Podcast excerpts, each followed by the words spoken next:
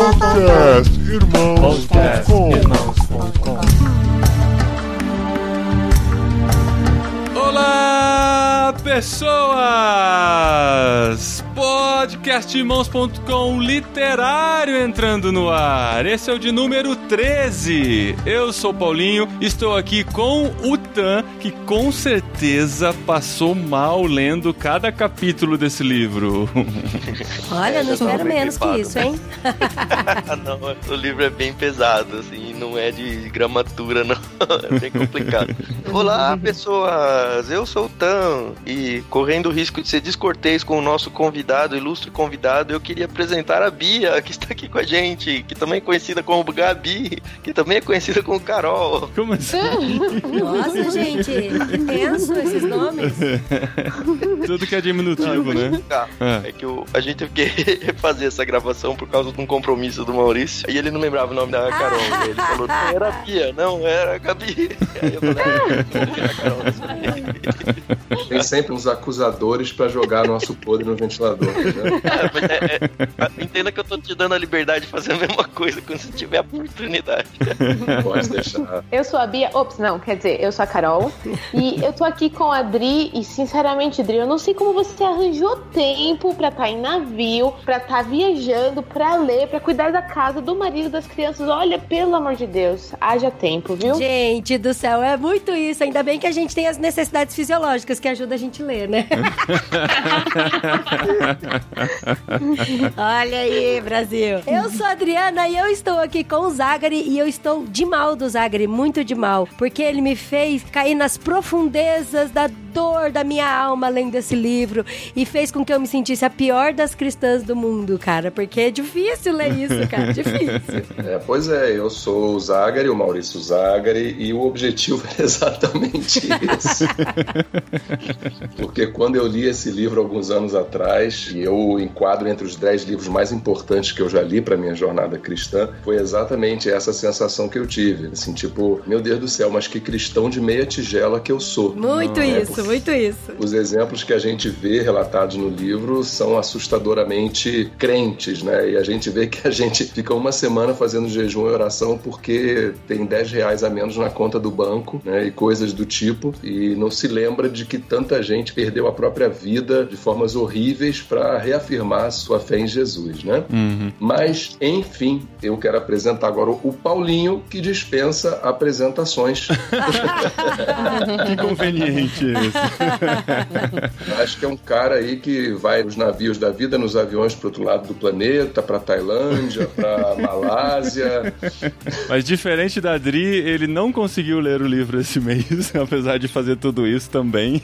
Não dei conta, gente. Esse é um livro que eu quero ler há muito tempo, mas esse mês realmente não consegui. Eu consegui estudar sobre ele, eu consegui folheá-lo, ler algumas coisas, mas eu vou contar com vocês aqui que leram e nossos ouvintes que acompanharam. Eu vou fazer o papel dos ouvintes que não leram. Olha só que legal. Olha isso. E ó, eu quero falar que eu não só li um livro, mas como eu li dois. É. Porque eu li a primeira metade num livro, esqueci ele dentro do avião, depois a Carol mandou outro, e eu li a segunda metade depois. Verdade, a Adri leu em dois livros Tá diferentes. dentro do avião, tomara que alguém pegue esse livro e leia. E né? leia. Não, o Paulinho vai É, achar ele verdade. lá na viagem dele, né? É, olhar o verdade, Ah, de, acho. de gol, né? Vai. No, no Emirates eu vou achar o livro que ela perdeu na Gol. Na Gol. Muito bem. E a gente tá falando do livro dos Mártires, de John Fox. Um classicaço que foi recomendado no Clube Ictus. A gente recebeu aqui. E quem recomendou, o Peixe Grande que recomendou, foi nada mais, nada menos que Maurício Zagari, que nos dá o privilégio de participar desse programa também. Olha só que coisa divertida. Esse foi o melhor adjetivo que você podia ter usado. Não, por quê? Eu percebi que nos podcasts a gente fala muito que legal, que legal. Eu não queria falar que legal, é outra pessoa. Tá, então sinônimo vamos. Foi divertido. Co- Que coisa divertida Coisa foi, divertida. é. Mas assim, ao contrário, né, disso, o livro ele é bem pesado mesmo, um livro que deixou todo mundo bem derrubado quando leu, porque conta os martírios de grandes homens de Deus que não negaram sua fé e por causa disso sofreram. Mas essa ainda é só a introdução desse selo do podcast irmãos.com, que é o literário, que se propõe a todo mês ler um livro junto com os ouvintes e depois dar as nossas impressões aqui, e é isso que a gente vai fazer hoje.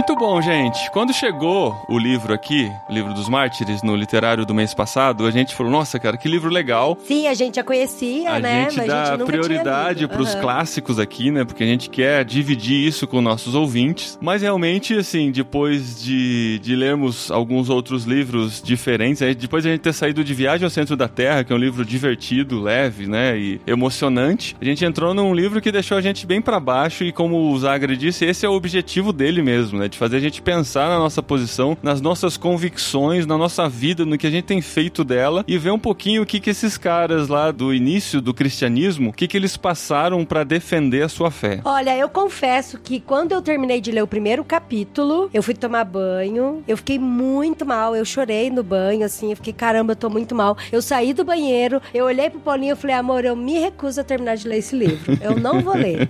Porque tá me fazendo mal de verdade, assim, sabe? Eu falei, eu vou escrever pro Tan, vou escrever pra Carol e vou falar, eu não vou fazer esse livro. Vocês podem tocar sem mim, mas eu não estou preparado psicologicamente pra terminar de ler o livro. Eu acho que eu teria que ler ele, assim, sei lá, em cinco meses, em dose homeopática, pra não chocar tanto a minha pessoa. Mas, aí Mas- depois eu me olhei no espelho, dei uns tapas na cara e falei, deixa de ser frouxa, Adriana, vamos pra frente, vamos terminar.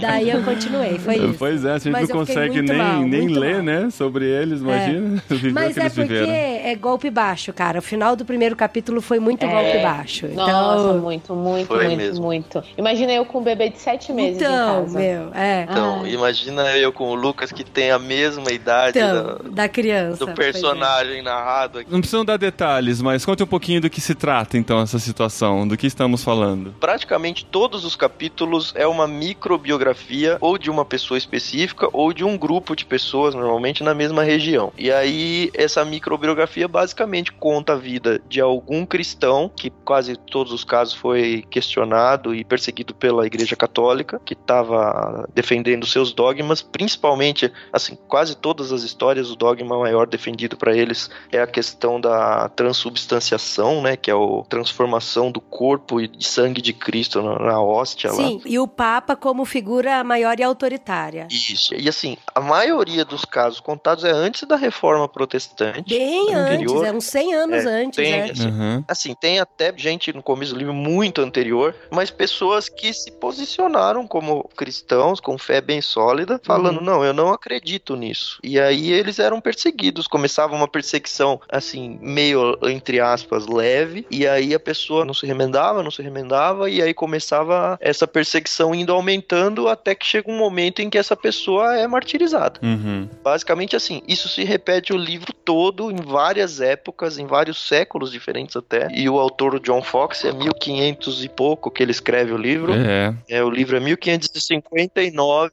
A Isso. maioria dos martírios aconteceu na década de 1550, pelo menos a segunda metade quase do livro inteiro são casos assim. Então eram casos que tinham acabado de acontecer e ele meio que presenciou isso de alguma forma, ou teve informações bem próximas, né? Isso. Ele, assim, ele tá muito incomodado com a situação e ele começa a guardar relatos pra si de pessoas próximas e ele começa a fazer pesquisas mais amplas, o que acaba gerando o livro. E o que a Adri falou no golpe baixo do primeiro capítulo é que um dos martírios acontece com uma criança, Uma no criança final. de e uma 8 criança anos, né? De 8 para é, 9 uma anos. criança de 7 anos, aqui, é. página 39 do meu livro. A criança aparece meio que sem querer na história, porque... Não, pergunta. O martirizado tava lá sendo martirizado, aí eles falaram, né? Ele tava sendo muito questionado, muito questionado. Aí ele falou: não, isso é uma coisa muito simples, até criança entende. Daí eles falaram: então me traga uma criança que entende isso que você tá falando. Aí ele pega e fala o nome de uma criança. Daí a criança é levada menino de lá. 7 anos, Meu, é, eu falei que. falam contra o menino de 7 anos e aí o menino é martirizado. Sim. E a mãe E vendo as- tudo. A mãe é, falando, vai ai, filho, credo. não esconda sua fé, é isso mesmo, não chora.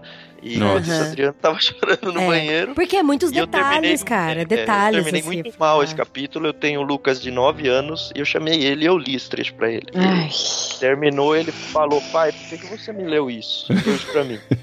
eu falei: Filho, porque você precisa entender o que é o mundo e você precisa saber que isso pode acontecer na história de novo. E assim, o meu filho, ele é muito sério com Deus, assim. Ele se preocupa em fazer a coisa certa. Toda vez que ele peca, ele fica extremamente mal pelo pecado dele. E eu entendi que ele ele tinha maturidade para entender e interpretar isso. Eu acho que fez bem para ele, apesar de ser um baque muito forte. Eu quis mostrar para ele que falou, olha, não é porque você é uma criança que a sua fé tem que ser infantil. E eu sei que você tem uma fé madura e isso já aconteceu na história com crianças. E é interessante a forma como o menino responde e a mãe também responde, né? Porque uhum. o menino ele se manteve firme e falando da fé dele, falando de Cristo, falando de tudo que ele acreditava e ele não voltou atrás também, nem ele nem a mãe. Ia falar exatamente sobre essa coisa da maturidade espiritual, né? Não só dessa criança, mas da mãe ao ver o seu filho, o seu bebê, aquela criança que ela gerou. E ela fala assim: não, olha, você vai encontrar uma glória muito maior, olha, você tá indo lá pro céu. E, gente, eu terminei esse capítulo e a gente tá focando muito nele, né? Mas eu terminei esse capítulo arrasada pelo meu egoísmo. Uhum. Porque eu pensei, gente, Deus ele fez a mesma coisa no sentido de que ele enviou o filho dele para morrer na cruz por mim. E, obviamente, ele é Deus, então a gente não precisa nem falar de maturidade espiritual quando a gente fala de Deus. Mas ter seres humanos que entenderam isso na sua totalidade, ou pelo menos de uma forma muito mais precisa do que nós hoje do século 21, é incrível. Eu entendo porque esse livro mudou a vida do Zagari, porque ele é um divisor de águas no sentido de, opa, o que, que eu tô fazendo na minha vida? Como é que eu tô regendo a minha família? O que que tá sendo prioridade? Meus filhos, minha fé? O Brasil é um país laico, mas se a gente tivesse uma perseguição, como é que nós brasileiros a gente reagiria, né? Eu entendo o que o Thiago fez, provavelmente eu não faria com o Benjamin, mas eu entendo o que ele fez com o Lucas e é verdade, isso pode acontecer de novo. E aí, o que, que nós vamos fazer, né? Ou como nós reagiríamos mediante essa situação? É muito difícil, é muito, muito complicado. Sabe uma coisa que eu queria tirar uma dúvida com vocês? Eu acho que é, essa seria uma boa hora por estarmos no começo, mas eu não entendo direito qual é a definição da palavra mártir. No prefácio já tem essa explicação, que o prefácio então, eu li. Então, mas quando eu li, quando eu li, eu tinha entendido de que todos os mártires, eles sofreram, né, por um, um ideal que eles tinham, mas aí eu li o livro e tem pessoas que, assim, que não sofreram até a morte, morreram. entendeu? É. Que foi o caso do Wycliffe e do Lutero. Não, não uhum. foram queimadas, por exemplo. Uhum. É, assim, eu acho que não é um mártir no conceito geral, assim. Para mim, mártir é vem do lá e matar, sei lá. Mas talvez o Zagari consiga explicar melhor pra gente. Você vai entender o conceito de mártir dependendo do contexto em que você estiver. Eu acho que até o prefácio que o Mark Carpenter, né, que é o presidente Isso. da Mundo Cristão, fez desse livro, eu acredito que a motivação dele tenha sido justamente diferenciar o que, que é um mártir do conceito cristão do que um mártir no conceito de outras religiões, por exemplo. Uhum. Se você pega algumas outras religiões não cristãs, uma pessoa que vai para o meio de uma praça cheia de gente, explode uma bomba e mata muita gente, e ele morre junto, isso seria um mártir. No conceito cristão, isso não é um mártir. No conceito cristão, o mártir é a vítima, é aquela que é perseguida, ela é passiva né, nesse relacionamento e ele sofre as consequências da sua fé. Por uma definição de dicionário, o mártir é o que perde a vida, ele vai à pena de morte. No caso de Lutero, por exemplo, vamos dizer assim, seria uma outra categoria de mártir, porque ele é uma pessoa perseguida por causa de sua fé. Né? Então, que se fosse encontrado, ele seria submetido à pena de morte. Ele poderia pagar com a vida por conta disso, tanto que ele teve que ficar escondido, aquele episódio do sequestro, etc, etc. Né? Uhum. Então, eu acredito que o, o, conceito de mártir seria esse. E, e, uma coisa que eu acho importante, até pegando o gancho, Dri, disso que você perguntou, é que para muita gente pode parecer que a gente falando desse livro dessa forma, ele é um, meramente um livro histórico, né? Porque ele começa a falar dos martírios desde Jesus, ele fala de alguns apóstolos de Jesus, depois fala de mártires da igreja primitiva, Romano, Blandina, Policarpo, etc. Vai para os pré-reformadores, como por exemplo Wycliffe e John Lewis, etc. E vai para outras pessoas, inclusive da época do próprio John Fox, quando deu a perseguição da rainha católica Mary Tudor né, na Grã-Bretanha. Por que, que eu acho que essa obra, além de mexer com a nossa espiritualidade, com a nossa nosso entendimento da nossa fé, o que é fé, que fé não é só vitória, que fé não é ganhar sempre, fé não é só brigar por política, mas isso traz para a gente o entendimento do que é a igreja perseguida. Um conceito que é muito importante não só historicamente, mas é importante também para os nossos dias, que hoje a religião mais perseguida no mundo é a cristã, a religião que produz maior quantidade de mártires em países principalmente islâmicos e comunistas, tem um regime comunista como a Coreia do Norte, China, etc., é a religião mais perseguida nesses países. Né? Nos países islâmicos, por exemplo, você, dependendo do país, você vai ser perseguido, você vai perder seu emprego, vai perder seus bens, vai ter que se mudar de país, vai ter que se tornar um exilado, né? Ou você vai perder a sua vida, vai para a prisão. Isso acontece hoje com muita frequência. Muita gente não sabe porque a gente toma a igreja brasileira como um modelo. A gente acha que no mundo inteiro é assim, e não é. E um outro aspecto importante também é um aspecto dentro da escatologia cristã, um aspecto teológico. Porque quando você vai para a escatologia, eu sei que existem milhões de modelos escatológicos, pré-milenista, milenista, pré-tribulacionista, blá, blá, blá, blá, blá, blá. Não é o caso da gente entrar aqui. Porém, o que a Bíblia deixa muito claro é que nos últimos tempos, aquele que não se submeter a uma perseguição não vai poder comprar, não vai poder vender, vai ter que fugir, etc. Então, a realidade do martírio cristão não é apenas uma realidade histórica relacionada ao passado, é uma realidade presente também no sentido de uma autoanálise da nossa fé e de um entendimento do que acontece com a igreja mundo afora, e também é uma realidade escatológica. Então, a leitura desse livro, o entendimento do que é o mártir, não é apenas para que a gente possa entender o que aconteceu na história do cristianismo dois mil anos atrás, 500 anos atrás, o que for. É um entendimento de uma realidade que a igreja vive hoje e é um entendimento de uma realidade que a igreja vai viver amanhã. E eu gostei muito quando o Uta falou, isso é uma realidade muito importante. É uma coisa que, por exemplo, a gente que sabe da islamização da Europa e alguns estudos apontam para uma crescente dominação da Europa por uma simples questão de multiplicação de número de população, né, em países, por exemplo, como a Espanha, como a França, como a Inglaterra, como a Alemanha, onde estão indo muitos islâmicos, estão multiplicando-se. Cada família tem oito, nove, dez filhos, enquanto os ocidentais têm um, dois, no máximo três. E existem projeções de que antes do final deste século em que nós estamos, já haverá países de que mais de 50% da população será islâmica. E se você ter uma visão assim um pouco mais pessimista da vida, vida, será que vai ser implementada uma lei? Porque aí você é um raciocínio lógico. Numa democracia, a maioria da população elege mais representantes, mais representantes no Congresso, no Legislativo, onde for, mais leis de acordo com o que você tem interesse. E se você pensa que essa maioria será radical, é claro que existem várias formas de se viver a sua fé dentro, por exemplo, do islamismo, do budismo, do que for, existem mais radicais, menos radicais, etc. Mas há que se pensar: será que não pode haver dentro de algum tempo, na próxima geração ou na segunda geração, uma situação real de perseguição em países como esses? Porque eu acho importante a gente pontuar isso pelo seguinte: entender martírios dentro da fé não é uma coisa distante. É uma coisa que acontece no nosso mundo, que pode acontecer dentro de poucas décadas em países inimagináveis nos nossos dias uhum. e que uhum. tem relação com a nossa escatologia. Então é um assunto fundamental para todo cristão pensar a esse respeito. É interessante que assim, não foi apenas um livro de documentário histórico igual você falou. O John Fox escreve com muita paixão e dá para ver assim que muitas vezes ele tá revoltadíssimo com as coisas que estão acontecendo. Tinha vez que eu li lia, e aí eu chegava no Paulinho e falei, nossa, amor, olha como ele tá escrevendo, olha como ele tá falando, sabe? Ele tá muito revoltado, e ele fala, olha o que, que eles estão fazendo. Que...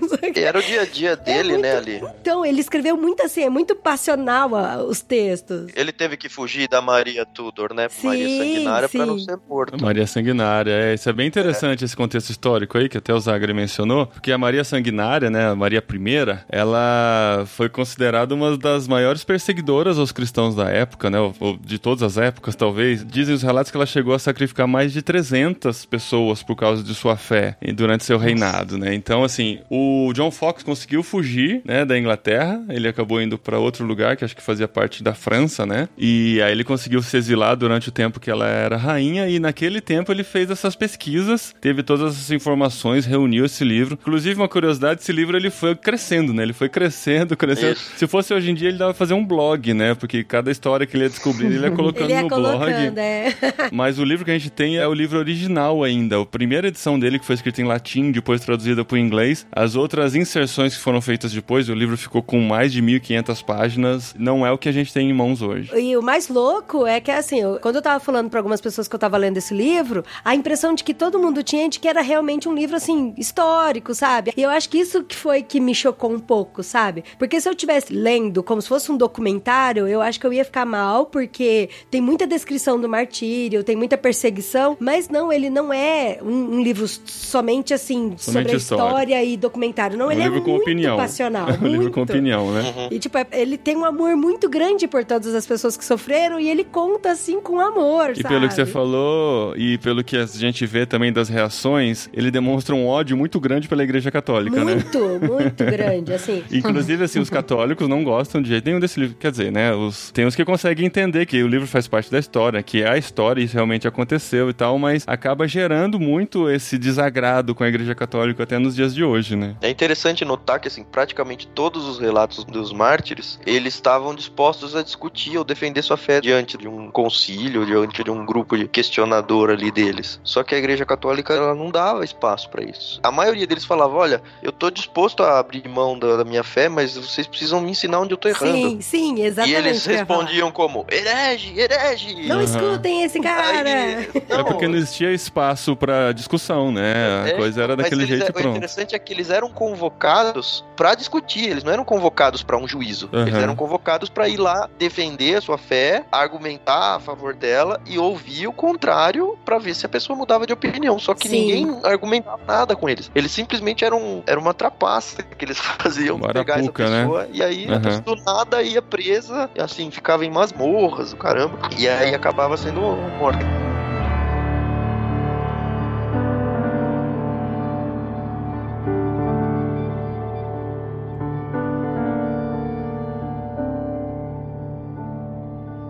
Queria ler só um pedacinho aqui do começo do William Tyndale. Porque foi quando eu parei e vim correndo aqui. O Paulinho tava no quarto, né? Aqui trabalhando. Eu tava lendo, aí eu joguei o livro na cama e vim correndo e vim falar com o Paulinho. Porque assim, a minha primeira impressão foi: gente, mas o John Fox tá errado, ele não pode fazer isso.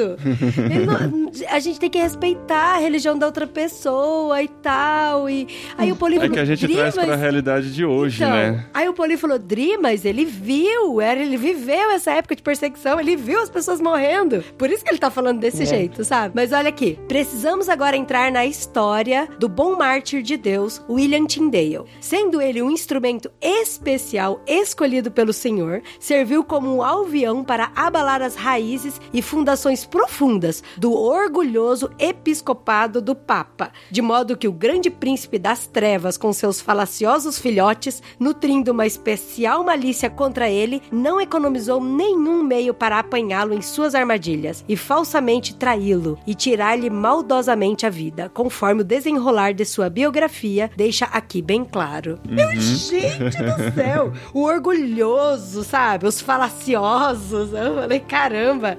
Mas aí Mas os depois. próprios mártires chamavam o Papa de anticristo, né? Várias e várias vezes. Uhum.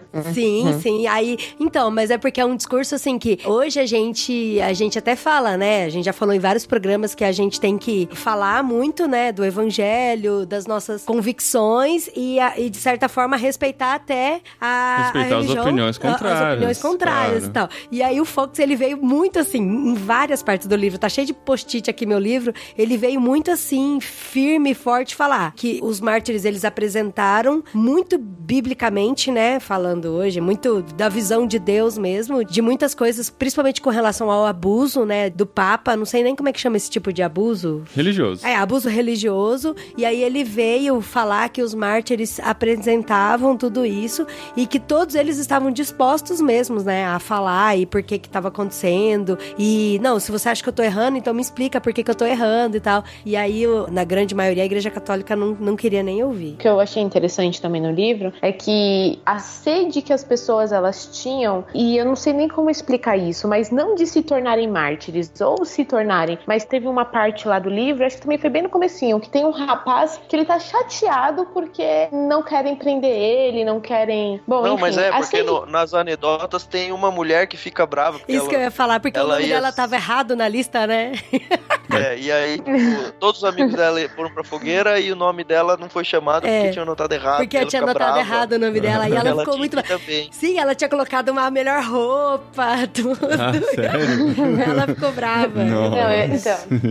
pois é, então você vê, né, como que eram as coisas, né? Hoje em dia, quanta gente ia fugir e falar, não, não, é como o Pedro fez, né, negando a Cristo e tanta gente, não, eu quero morrer, eu quero. Me prendam, por favor. Eu acho muito interessante isso que vocês estão falando, porque a gente está vendo aqui duas formas de reação à perseguição, né? Primeiro a gente vê a forma de reação daqueles primeiros cristãos e depois a gente vê a forma de reação de algumas pessoas da época da reforma, ou dos pré-reformadores, ou das pessoas já da época tendo sido consumada a reforma. De um lado, a gente vê pessoas que compreendiam que ser perseguido por sua fé era um privilégio e que entendiam o perseguidor como um instrumento de Deus para a sua própria glorificação, né? para a sua uhum. condução, um mártir aprovado à presença do Senhor. Já 1500 anos depois, você vê esse tipo de reação né, de ódio, por exemplo, contra papado, contra o catolicismo, contra uma rainha, etc, etc, etc. E aí, novamente, é porque eu acho isso muito importante da gente trazer para os nossos dias, não ficar só no passado. Como isso é moderno, como isso é contemporâneo, como isso nos remete aos nossos dias, né? Uma época em que a gente vê no Brasil as pessoas polarizadas, irmãos em Cristo se degladiando em redes sociais, pessoas que tratam irmãos porque um é calvinista, outro é arminiano, um é pentecostal, outro é sensacionista, com desdém, com arrogância, com ódio, com ira, com raiva. E aí a gente tem esses dois modelos, porque é interessante, quando a gente fala de referências dentro da igreja, muita gente fala igreja primitiva e reformadores. Né? Isso é uma coisa meio clássica no nosso meio. E, no entanto, a gente vê reações à perseguição bem diferentes entre eles. Uhum. Vejo, por exemplo, pessoas que, em nome da defesa da sã doutrina ou das suas visões político-econômicas, que, de certo modo, estão ali entrelaçadas com a sua visão teológica, reagindo de uma forma absolutamente bruta e se justificando, por exemplo, em posturas de pessoas do passado que são mais agressivas. Então, eu acho que a gente deve olhar para esses exemplos todos que estão no livro dos mártires, de reações mais amorosas e dando a outra face, dando a própria vida e encorajando a perda da vida pela verdade, e outras pessoas que foram mais agressivas contra os seus perseguidores, e tentar encontrar ali qual dessas posturas está mais de acordo com a postura de Cristo do Evangelho verdadeiro. Que nós temos que tomar de fato como uma postura a ser imitada? Né? A gente vê, por exemplo, quando Lutero ele se opõe a Zwinglio no caso da ceia, nós vemos agressões assim, num nível de ódio surreal. E às vezes eu vejo irmãos em Cristo tomando a atitude dessas pessoas como se isso justificasse uma forma estúpida de ser.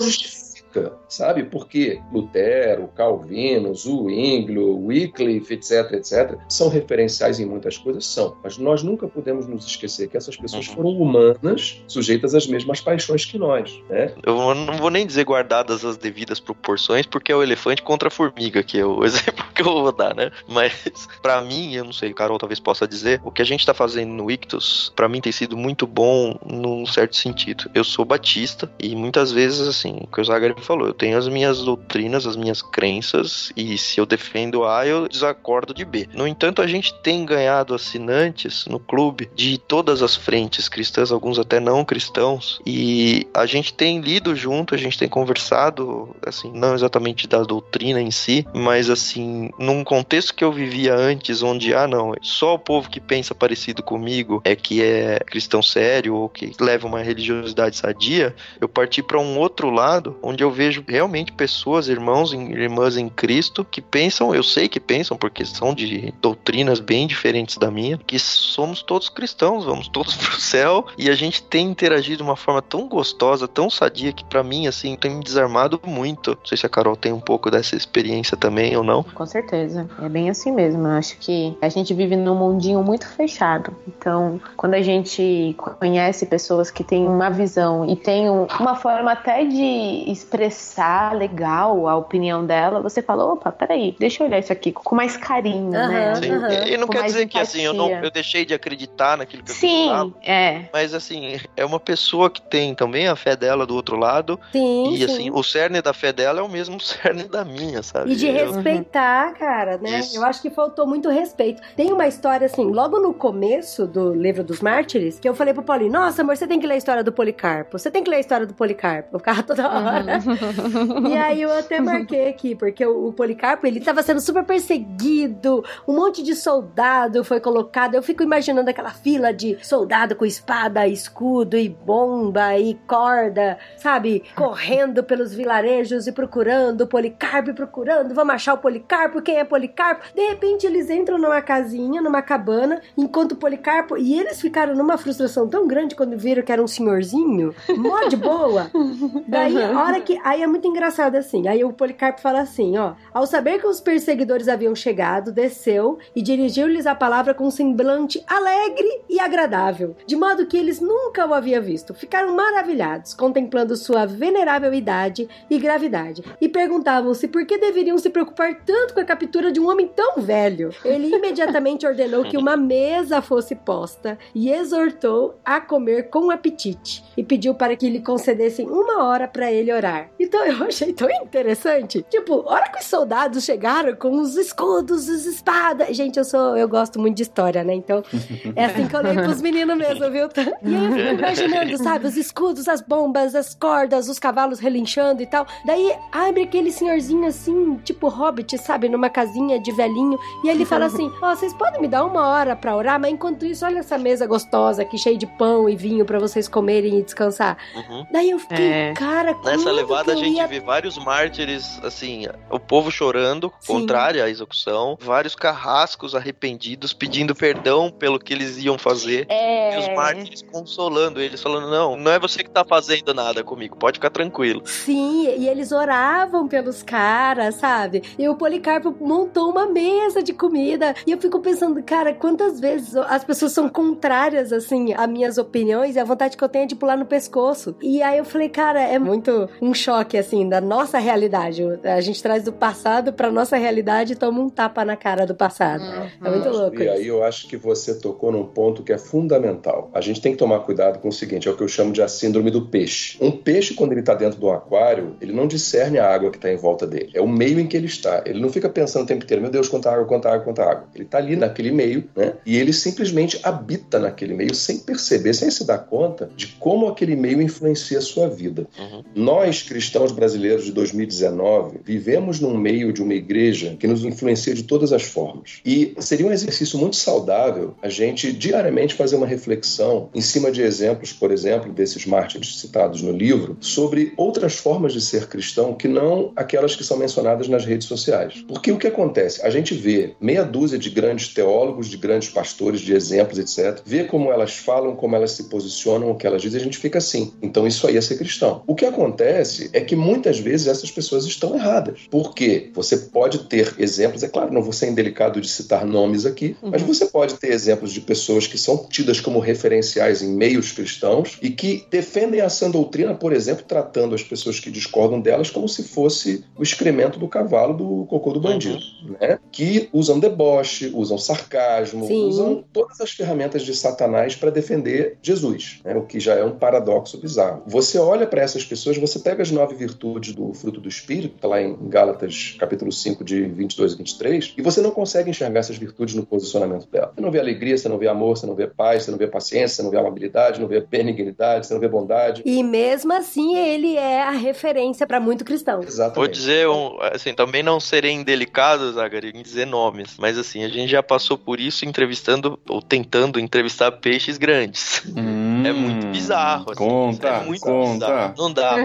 É autor da Mundo Mas, assim, Cristão, assim, da Thomas Nelson. Posso dizer que não é o Zagari, ele foi um gentleman. Coisa que eu não fui com ele na introdução do programa, né? Mas assim, a gente já criou uma. Com pouco contato que a gente tem, a gente já criou uma intimidade que eu tomei a liberdade de brincar com ele. Mas assim, a gente já foi destratado já, né, Carol? Não vou nem dizer praticamente destratado. A gente foi literalmente destratado uhum. por pessoas de alto gabarito, autor de livro e tudo mais. E assim, é. super referência. Tanto que quando a pessoa destratou a gente, assim, por uns dois segundos, a gente ficou esperando a pessoa dar aquela risada final pra falar, ah, tava só tirando com você, brincando, sabe? Nossa. Mas não veio essa segunda é. parte. Aí a gente ficou assim, graça. eu não sei nem o que responder diante de uma resposta de, dessa pessoa, assim, sabe? Uhum. É. Enfim, a gente percebeu que de fato são pessoas, né? Vou fazer o quê? Eu acho, Thiago, que isso que você tá falando, isso ocorreu numa esfera privada. Né, num contato entre vocês. Sim. Isso já é altamente grave, porque as atitudes denunciam o nosso coração. Não, Quando e é um, vai- eu me apresentei como um cristão e a pessoa é cristã, sabe? A gente não tinha nem motivo pra ter rixa, assim, mas eu falei, É, Mas não, tá aí que machucado, tá, mas Thiago, aí que né? tá. Tadinho, tá abrindo o coração pra gente. Não, Mas assim, que tá, foi- é que foi a primeira vez que aconteceu, porque quando a gente planejou o clube, a gente pensou que seria, assim, pelo menos essa abordagem, seria sempre muito tranquilo. Eu nunca imaginei que eu ia ser maltratado por um cristão que eu tô procurando como uma pessoa que eu já tô dizendo pra ela que ela é uma referência pra mim, mas aconteceu. É, mas uma coisa que eu acho que isso deixa claro é que a gente precisa buscar sempre referenciais, mas não esquecer que o nosso referencial principal é Cristo. Às vezes eu fico impressionado quando são citados, por exemplo, numa pregação, num discurso, numa palestra, num livro, milhões de nomes, milhões de teólogos, milhões de referências, etc, etc, etc. Mas não se fala quase de Cristo. Não é que a gente não possa ir a essas referências, não é isso. É porque essa polarização sempre vai para extremos. Né? Mas a gente sempre tem que entender que a gente tem que colocar palavras, exemplos, referenciais, etc., à luz da nossa depravação, à luz do pecado que a gente carrega no nosso coração, mesmo os maiores teólogos. E aí, voltando aqui, para a gente também não fazer uma digressão muito grande, voltando para o livro dos mártires, essa é a ênfase que eu queria dar para esse nosso assunto central. Como a leitura desse livro pode nos ajudar nos nossos dias, sabe? Porque o que eu vejo é muito o fenômeno papagaístico, né? Você vê, você copia. Ah, se o fulano de tal, que é um pastor com 2 milhões de seguidores nas redes sociais, fala desta maneira e fala isso, então ele deve estar certo, vou imitar ele. Então a gente pega lá o grande teólogo, o cara que está expoente aí, que às vezes ganhou milhões de seguidores só porque faz treta e o povo gosta de treta, Uhum. né? E eu vou imitá-lo porque se ele pode, eu também posso. E aí a gente vai criando uma geração de supostos cristãos ou de cristãos mal posicionados que vão se multiplicando dessa maneira, como gremlins, sabe? Uhum. Vai pipocando aquele bando de gente que faz mal, que faz mal. E as pessoas se convertem ou veem aquilo e falam, isso está certo. E não está certo. Não está certo, sabe? O exemplo é a mansidão, é a pacificação, é dar a outra face, é Romanos 12, é Sermão do Monte, e as pessoas se esquecem disso. Então, a A contrapartida disso, uma vez eu estava conversando com um missionário que foi trabalhar na África, que estudou comigo no seminário, inclusive. E, e ele falou, cara, quando a gente chega lá e não tem ninguém para trabalhar junto com a gente, é que a gente realmente entende a importância de eu ter um assembleiano, ou de eu ter um presbiteriano, Sim. ou qualquer um. E a gente trabalha, assim, de uma forma tão linda que se a gente tivesse no Brasil, a gente não ia nem se falar. É, uma coisa que eu sempre falo aqui é que quando a gente começa a entender o tamanho do reino de Deus, o significado dele, as barreiras denominacionais começam a se tornar insignificantes, né? A gente começa a entender que o negócio é muito maior do que a gente consegue imaginar dentro da nossa pequeneza humana. E entender isso acho que é fundamental para nossa vida em tudo que a gente faz como cristãos, né, no nosso dia a dia.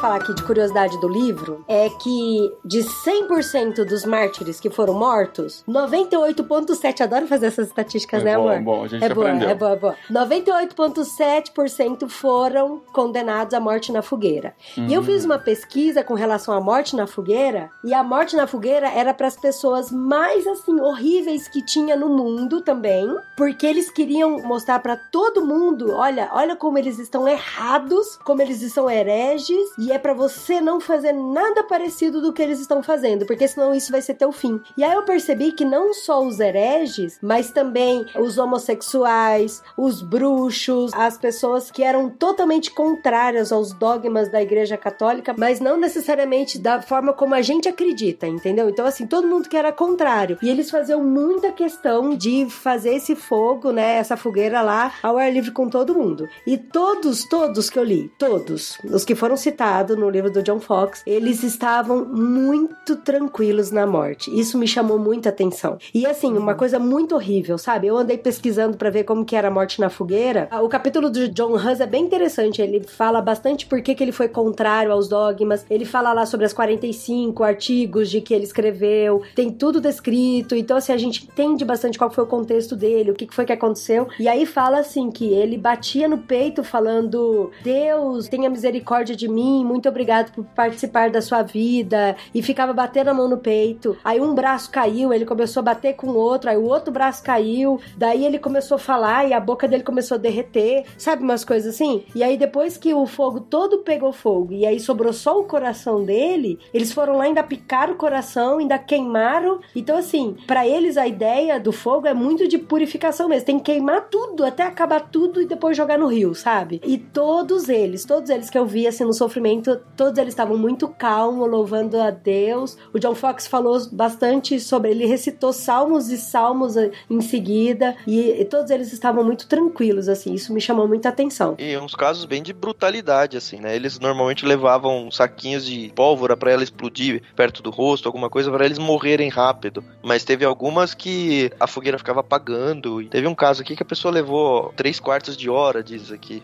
Tipo, começou a ventar e Aí o vento falou, "Traz apagava a fogueira. Madeira." Pelo amor de Deus, ele traz. Eu tô sem as pernas, minhas pernas estão queimadas, mas no- o fogo não tá me alcançando aqui em cima. Nossa. Nossa, é desesperador. É, é muito Caramba. desesperador. É. É. o E suspiro da assim, Carol. aí o livro termina É. com anedotas, né? e eu não sei porque que chamou anedotas, porque eu não achei nenhuma piada, né? Não, é Eu anedotas e fui a- frases importantes, mas é É, interessante as anedotas frases. e frases famosas de outros mártires. Eu até fui no dicionário procurar pra ver se a anedota tinha algum outro significado que eu não sabia. Ah, mas dessa mulher que a Adri contou aí que separou uma roupa diferente e o nome Cara, dela tava não é errado. engraçado, eu Ah, e tem um caso de amor que tem no livro também, então. Da Não, mulher que emprestou um o dinheiro pro anedota, cara e aí depois. Olha só que bonito. A mulher emprestou o dinheiro pro cara, porque o cara era mau caráter. Daí depois o cara, ele entendeu o ministério de Jesus pra vida dele, o reino de Deus. Daí ele voltou super de Deus, só que ele não tinha dinheiro pra devolver, pediu ela em casamento, eles casaram. Olha só que bonito. Olha só que depois ele foi morto. É. Então, olha que engraçado. Eu tinha até uma... Mas teve até uma história de amor, eu achei interessante. teve, teve. Mas teve umas assim- coisas interessantes. Mas assim, o livro terminou muito pra baixo, né? De novo. Terminou. Porque terminou É, com outra criança falar. também. É. Então, Pois é, gente. Assim, a pergunta que eu quero fazer pra vocês é: foi bom? Assim, foi bom não? Foi divertido? importante. Foi bom, importante. que Foi- sentido de foi, Foi bom, um né? livro que valeu a pena ter lido na vida? É isso. O Zagari que indicou, hein? Eles, vocês podem falar mal aqui na frente dele. Olha, eu achei assim, eu não queria morrer sem ter lido ele. Eu achei que foi muito importante, inclusive eu vou indicar pra outras pessoas. Eu indiquei pra minha porteira, tô até meio mal de falar pra porteira ler agora. Eita. E Ah, pelo meu podcast. E assim, eu já indiquei pra outras pessoas, mas assim, eu achei que ele foi, ele é muito forte. Pra mim ter lido em um mês foi muito forte mesmo, assim. Eu achei que foi importante, foi bom, mas eu Mas se você deveria se ter arrastar lido. por muito tempo não é, pior eu acho também? melhor ler um mês, É. tipo tirar band-aid, assim, cara. Se você ficar tirando de pouquinho, vai doer mais. Mas me causou muitas reflexões e principalmente reflexões pro dia, pra, pra hoje, pra nossa atualidade. E aí isso foi muito bom mesmo, muito bom. E assim, engana-se quem pensa que não existe martírio hoje, viu? Eu conheci, eu vi, eu conheci um, um menino que foi torturado aqui em São Paulo por conta da fé dele. Ele me mostrou os braços, ele só anda de camiseta de manga comprida. Ele foi vendido pela mãe e aí quando ele cresceu, ele conheceu o evangelho porque ele achou uma bíblia jogada na rua e aí ele teve que fugir. Assim, Mas não foi é aqui em São triste. Paulo. Foi em São Paulo, capital. Mas foi em São Paulo que ele sofreu. Foi em São Paulo que ele sofreu. Olha só. Foi em São Paulo. Aqui Uhum. em São Paulo. Caramba, tá mais perto do que a gente imagina, né? Mas, gente, tem que acabar, né? Então, é isso aí. Esse foi o livro desse mês. Você ainda pode ler. Espero que você se sinta motivado e separe esse tempo aí pra refletir um pouquinho no que já aconteceu no cristianismo, o que pessoas já enfrentaram para que o evangelho de Jesus chegasse até nós hoje aqui. Então, esse é um livro muito importante. Eu quero muito ler ele ainda, vai continuar na minha lista. Eu fico feliz de vocês terem lido e a gente poder fazer esse programa aqui. Obrigado, Maurício, pela participação. Obrigado por separar esse tempo aí para trazer toda a sua riqueza de opinião no nosso programa. Foi muito legal. Imagina. Obrigado, Paulinho. Obrigado, Dri. Obrigado, Thiago. Obrigado, Carol. Uma alegria estar aqui com vocês. Contem sempre comigo. Um abraço para todo mundo que está ouvindo a gente também. Então, gente, vamos decidir o próximo? Vamos tentar um- Olha, um, mais vamos- leve? Como se a gente não soubesse qual é o próximo. É. Vamos lá. A gente até fez enquete lá no Instagram. Quem segue a gente no Instagram, arroba irmãos underline com, já viu de antemão que nós colocamos lá se a gente vai fazer literário sobre o livro do Gênesis do Sherlock Holmes ou se eles preferem Harry Potter. Aí o livro do Gênesis do Sherlock Holmes ganhou, ainda bem, É, porque o não livro tínhamos. do Gênesis ganhou, mas agora tem um monte essa de gente falando. assim, né? Fez, fez. E agora Meu tem um monte de gente perguntando se a gente também vai fazer do Harry Não, Potter. a gente. Só no meu direct chegaram três mensagens. É, ah, tá que legal, vocês vão fazer do Harry Potter também. Mas Oh, vamos gravar Deus. sobre o livro do Arthur Conan Doyle, que veio neste mês no Clube Ictus, que é Um Estudo em Vermelho, a primeira vez que o Sherlock Holmes aparece. Mostra o primeiro encontro entre Holmes e Watson, e vai ser o primeiro livro de Sherlock Holmes que eu vou ler na vida também. E ó, gente, ele não sabia que era do Sherlock Holmes, vocês acreditam? Não, eu não sabia. A hora, tá quando eu abri. Não, tem um cara de cachimbo na capa. Podia ser quem? Podia ser o C.S. Lewis. Podia ser. Não, mas ó. Rodri, em defesa dele, teve uma outra pessoa que eu não vou mencionar quem foi pra preservar, mas que eu vi abrindo o kit. E aí a pessoa pegou o livro e viu, e eu naquela expectativa da pessoa falar, ai que legal Sherlock Holmes, né? Porque, enfim, é o cachimbo, o chapéu, cara. A pessoa falou, um estudo em vermelho. O que, que é isso daqui? É coisa da União Soviética? Nossa, gente. Não, o Arthur. Falei, ó, a eu- a hora que eu abri, eu falei assim: Arthur Conan Doyle, eu sei que ele é autor das histórias de Sherlock Holmes. Mas podia ser alguma história paralela, sabe? O, o cara escreveu só sobre Sherlock Holmes, podia ser alguma história paralela. Mas depois eu vi que em outras edições do livro tá escrito Sherlock Holmes, um estudo em vermelho. Então aí. agora- e no verso tá escrito também que explica aqui, agora É, já não, sei é do que porque eu tenho um defeito. Todo livro que eu pego, eu só passo, tipo, milissegundos pela capa e aí eu já viro pra trás, entendeu? É. Então daí eu já vi que tava escrito Sherlock Holmes. Mas eu tava fazendo um, É. um stories que tinha que encaixar em 15 segundos a abertura É, do. mas aí quando o Tan. Sugeriu ler o livro do Sherlock, você falou, cadê o livro do Sherlock? Não, não, eu já tinha sacado, pode parar. Pode parar. Então a gente vai ler nesse mês Arthur Conan Doyle, um estudo em vermelho, vamos ler juntos. Se você recebeu no Clube Ictus, lê junto com a gente. Se não, dá um jeito de conseguir, compra e acompanha a gente, que vai ser bem divertido acompanhar essa aventura aí pra ver se, né, a gente tira um pouquinho essa- esse mal-estar do livro que a gente acabou, ou vocês acabaram de ler e acabaram de transferir pra mim esse mal-estar também. Isso, a gente pega um livro de assassinato, né? Ah, é. Mas é ficção. Gente, agora aqui um apelo de mãe pra todo mundo que tá ouvindo, ou não mãe, mas apelo de pessoa que ama criança. Faça assinatura do Clubinho do Ictus aí, porque em outubro vai chegar os livrinhos. E eu estou super ansiosa pelos livrinhos, viu? Isso mesmo. Muito ansiosa. Real um oficial. Então, para você assinar, tem o Clube Ictus, que é mensal aí, você recebe os livros já selecionados, indicados por grandes peixes grandes, ou para assinar o Clubinho Ictus, que vai começar a ser entregue a partir de outubro, entra em Mas já tá já está à venda, mas ele, você já paga desde já para receber a partir de outubro. Entra em clubeictus.com.br e escolhe lá o tipo de pacote que você quer receber no próximo mês na sua casa. Isso aí.